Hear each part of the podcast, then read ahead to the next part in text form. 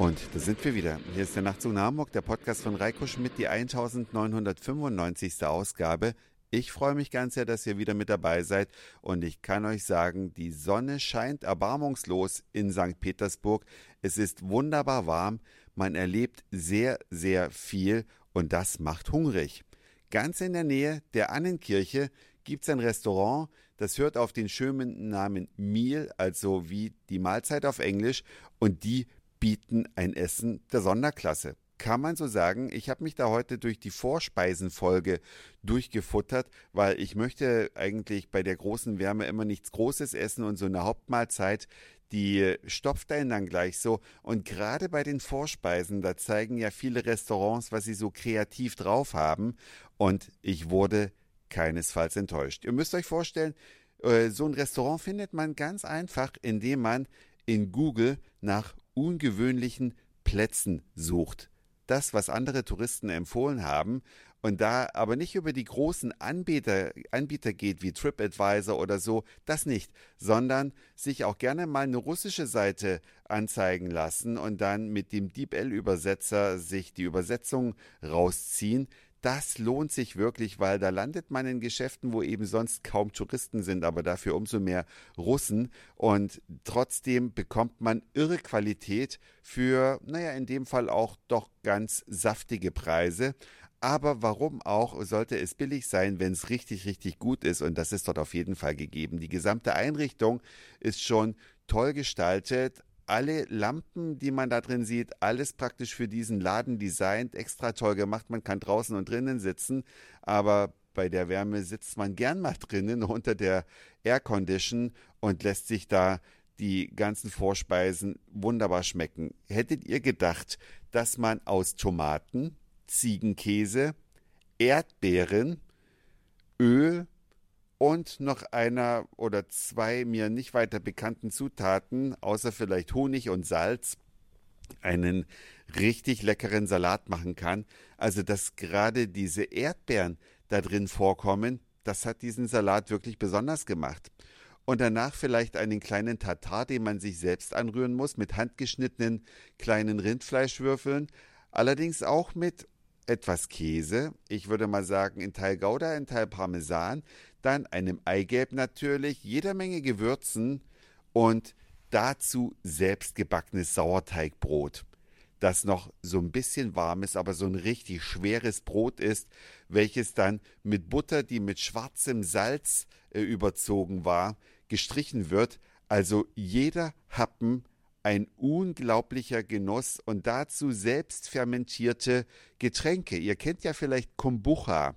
Habt ihr bestimmt schon mal getrunken. Das ist Sorry, Kombucha, das gibt's ja bei uns im Laden zu kaufen und äh, ist letzten Endes ein Tee mit viel Zucker, der durch einen Pilz fermentiert wird.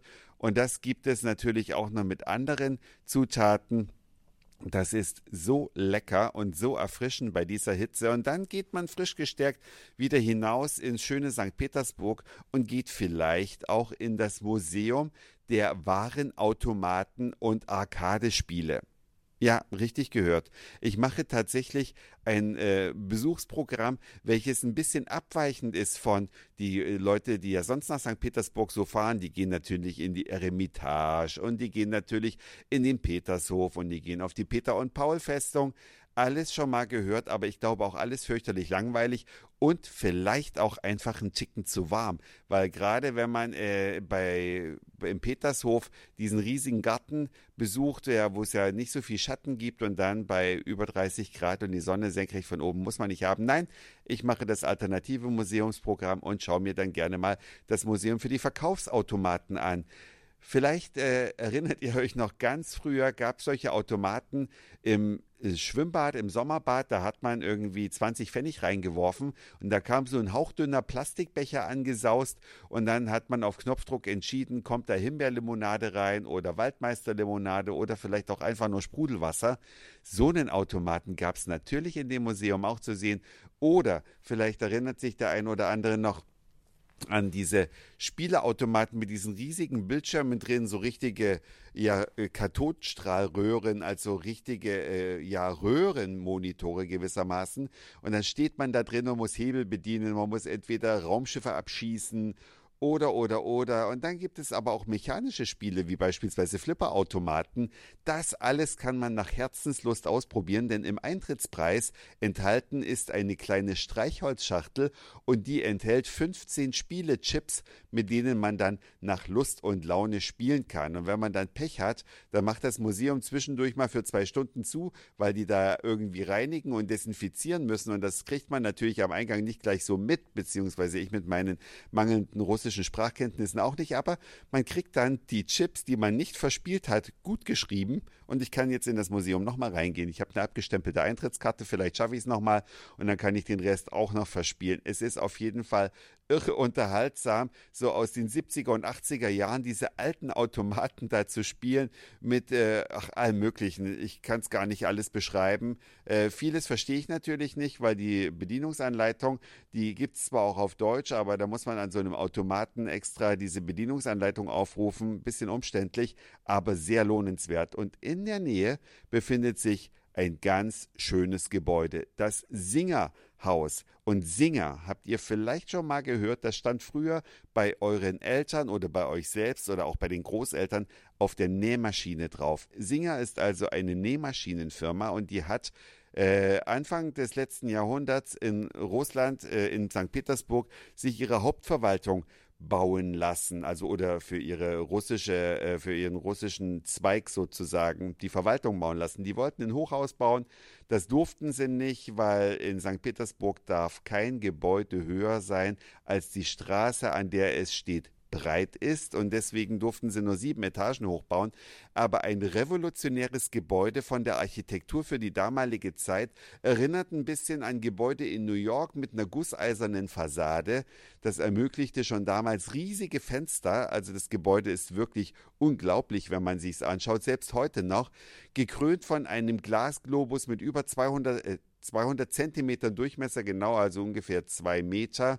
Es ist sehr schön gestaltet und beinhaltete damals natürlich die Direktion von Singer und auch einer Bank, aber dann kamen die Kommunisten, dann kam die Revolution, dann wurde das Gebäude verstaatlicht und dann der größte Bücherladen von St. Petersburg da reingesetzt. Und besonders toll sollen die historischen Aufzugsanlagen in diesem Gebäude sein. Und das hat mich natürlich mehr interessiert als der Bücherstore, weil russischsprachige Bücher, damit kann ich ohnehin wenig anfangen.